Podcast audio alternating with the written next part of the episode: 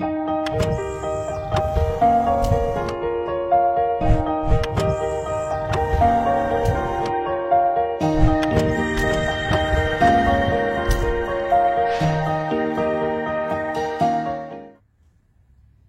dia, meus irmãos, a graça e a paz do nosso Senhor Jesus. Possamos hoje, então, é, viver para a glória dele, né, meditando na Sua palavra. E eu trago a meditação hoje no Salmo de número 6.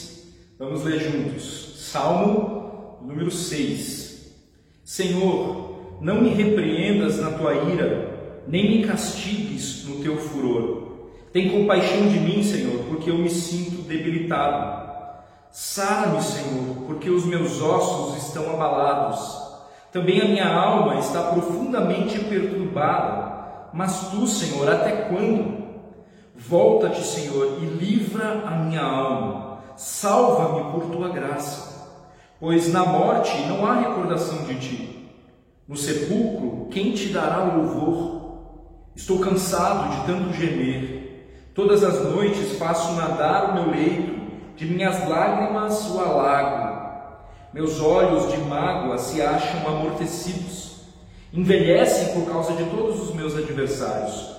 Apartai-vos de mim, todos os que praticais a iniquidade, porque o Senhor ouviu a voz do meu lamento, o Senhor ouviu a minha súplica, o Senhor acolhe a minha oração.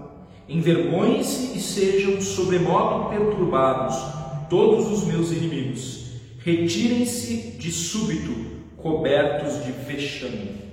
Até aqui a palavra do nosso Deus. Esse tipo de salmo aqui né, é um lamento individual. É, ele foi escrito por Davi e em virtude da referência no Salmo 3, em que nós lemos, né, se você verificar na sua Bíblia, lá no Salmo 3, você vai ver, Salmo de Davi quando fugia de Absalão, seu filho, os salmos subsequentes até o salmo de hoje, o salmo 6, eles são vistos por alguns como sendo um salmo que retrata esse mesmo período da vida do salmista. Né? Esse episódio ele encontra-se em 2 Samuel, capítulos 15, versículo 1 a 6, e depois 13 a 17 também é mencionado. Assim então, se este é de fato o período em que Davi estaria escrevendo o salmo de número 6, nós temos já um Davi idoso, né, enfermo e com o próprio filho usurpando o trono. Entretanto, é possível também que esse salmo tenha sido escrito qualquer outra ocasião do reinado de Davi em que ele se viu doente ou atacado por seus inimigos. Para fins didáticos, então, os salmos eles são classificados né, em alguns tipos. Como eu já disse, o Salmo 6 ele é considerado um salmo de lamento individual, geralmente seguindo uma estrutura. Então, ah, um salmo de lamento individual, qual é a estrutura dele? É um apelo ou uma petição inicial, um lamento, uma expressão de confiança e uma segunda petição de favor, de intervenção e por fim um voto de louvor é, ou um louvor declarativo né, ao Senhor. Geralmente essa é a estrutura de um salmo uh, de, uh, considerado de lamento individual. Então aqui nesse Salmo 6, os versículos 1 e 2, eles apontam primeiro para essa estrutura. Né? Então é, o apelo, o, a petição inicial. Davi fala, Senhor, não me repreendas na tua ira, nem me castigues no teu furor. A repetição de ideias aqui no versículo 1 reforçam a tristeza e a tensão de Davi diante das circunstâncias em que ele estava envolvido ali. Ele, ele diz: Não me repreendas, nem me castigue na tua ira, no teu furor. A sensação é, que Davi tem é que o próprio Deus se levantou contra ele. A sensação é de que ele está sendo disciplinado em virtude da situação limite em que ele se encontra. E, se tomarmos por certo, então, que este salmo é, ele se refere à época em, que Absalão, que é o filho de Davi, se rebela né, contra o próprio pai, então nós temos Davi lidando com a perda do reino, mas principalmente a perda do próprio filho. Além disso, o texto nos leva a crer que Davi ele enfrentava uma doença que poderia levá-lo à morte. As coisas elas estavam realmente difíceis uh, para Davi nesse momento em que ele está escrevendo o salmo. A pergunta que salta aos olhos diante de um texto como esse é o que fazer quando a sensação que nós temos diante das adversidades da nossa vida parece não ter solução. O que fazer quando parece que há mais, que não há mais esperança, que não há mais é, jeito, né, para aquela situação específica em que vivemos?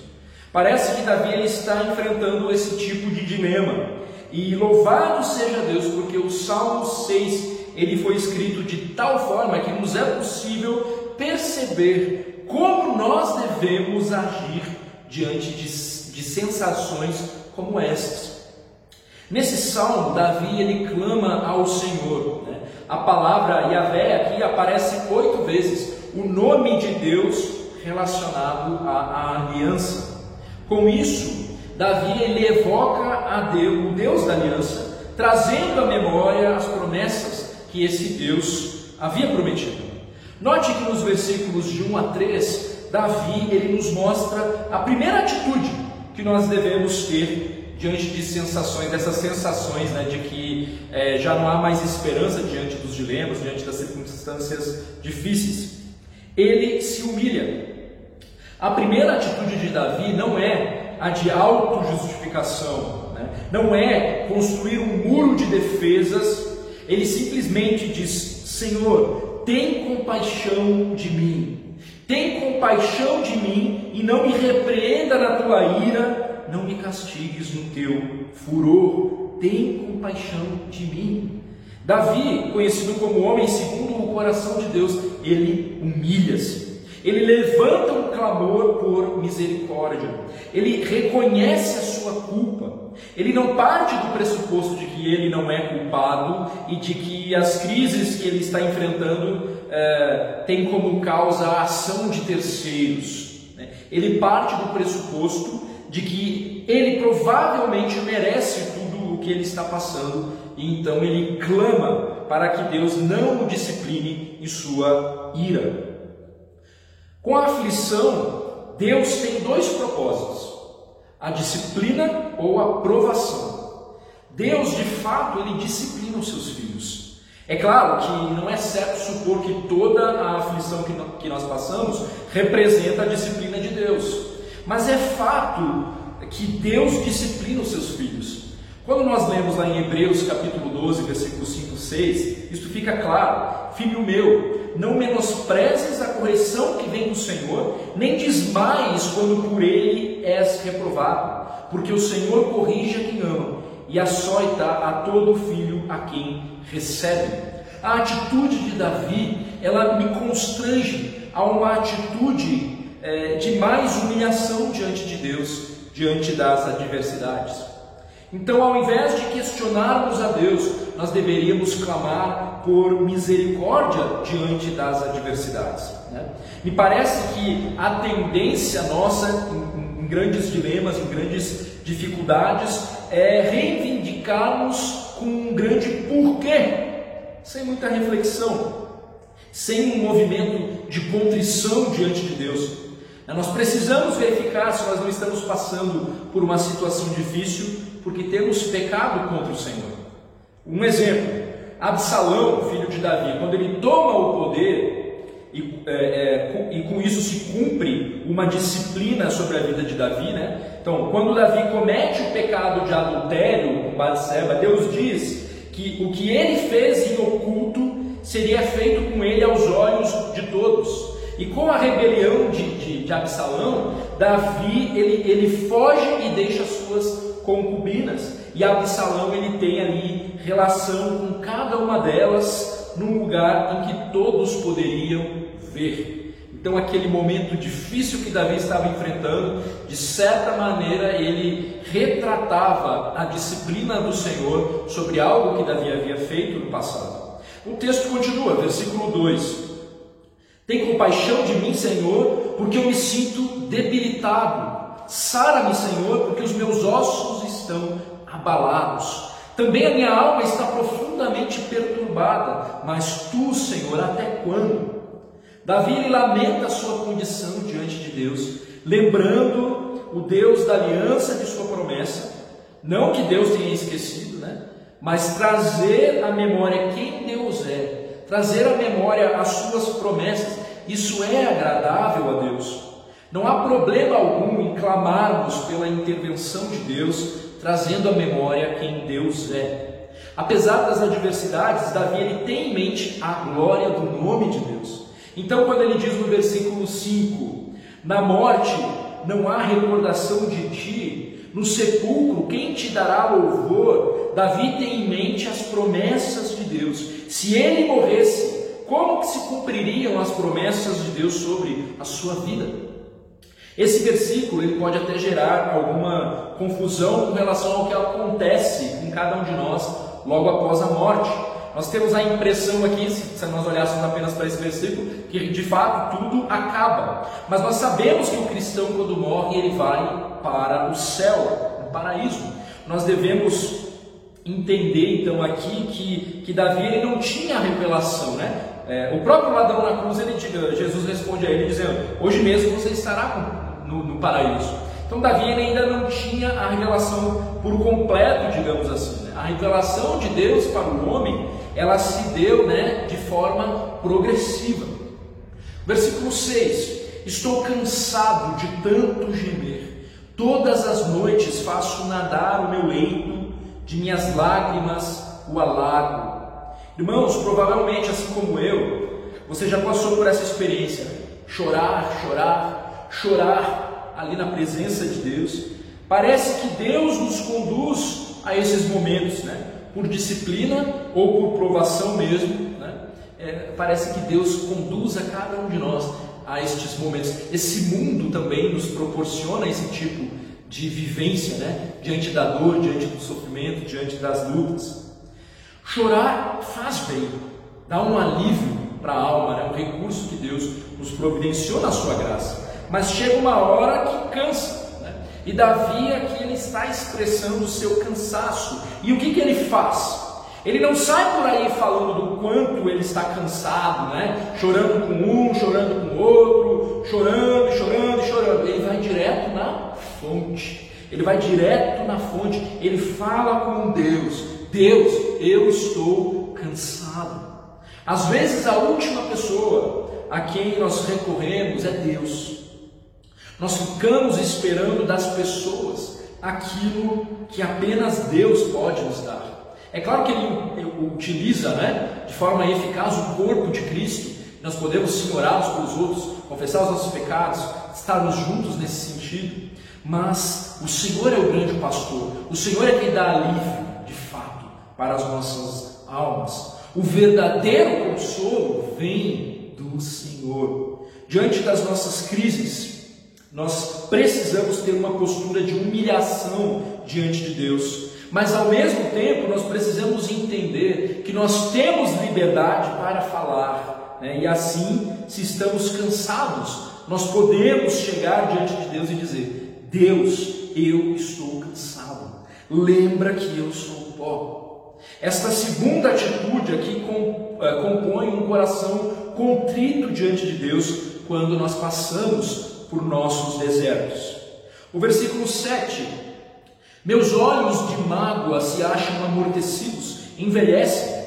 A percepção de Davi é, pode até estar fora de foco aqui, em virtude da intensa angústia física e psicológica que ele se encontra, mas independente disso, ele sabe que pode desabafar, que pode chorar diante de Deus.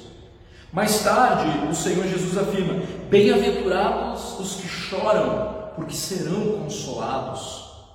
A partir do verso 8, então, é, é, colaborando aí para a nossa estrutura né, de lamento individual, há uma mudança na percepção do salmista, né, uma expressão de confiança no Deus da aliança. O Senhor ouviu a voz do meu lamento, o Senhor ouviu a minha súplica, o Senhor acolhe a minha oração. Não sabemos se as circunstâncias mudaram de repente, uh, e Davi vê então nessas mudanças a resposta de Deus, mas certamente há uma mudança aqui. Davi tem a sua alma renovada na convicção de que Deus o ouviu de que Deus não está indiferente, indiferente à sua súplica diante das adversidades. Nós precisamos renovar a nossa fé dia após dia, na certeza de que nós estamos uh, atravessando um deserto uh, e de quando nós estamos atravessando um deserto, Deus se importa. Primeiro, porque Ele é soberano sobre cada acontecimento. Esses acontecimentos podem ser de disciplina ou de provação sobre as nossas vidas, o que só confirma o amor de Deus por nós. E segundo, porque nós temos liberdade para orar, como Davi, certos de que Deus leva em conta o nosso desabafo. Ele sabe que somos pó. E terceiro, porque Deus ouve, ele acolhe a nossa oração. Então, meus irmãos, nós precisamos ter uma atitude de humildade diante do nosso Deus quando constatamos as nossas inquietações de alma, as nossas lutas diárias, né? Talvez seja o caso de confessar algum pecado. Nós precisamos desabafar, abra o seu coração para Deus com reverência. Ore ao único que pode realmente consolar a sua alma. Preocupe-se mais com a glória dele do que com o seu livramento. Acho que essa perspectiva muda tudo, muda a maneira como você enfrenta as adversidades. Então, que bom que em Cristo nós podemos ter livre acesso ao nosso Pai, ao nosso Pai que nos entende, que sabe que somos pó, mas que a nossa atitude possa ser de reverência, de humildade diante dele, né? Então, com ousadia, nós nos achegamos na Sua presença certos de que Ele nos ouve, apesar de nós. Então está difícil, meus irmãos. Está difícil a situação específica da sua vida, essa, a, a, situação coletiva em que todos nós vivemos, em que o nosso país né, parece que é uma sensação de insegurança é, grande. Né? Nós precisamos entender que o Senhor é soberano sobre todas as coisas, que nem um fio de cabelo né, cai da nossa cabeça sem que o Senhor permita, sem que Ele saiba.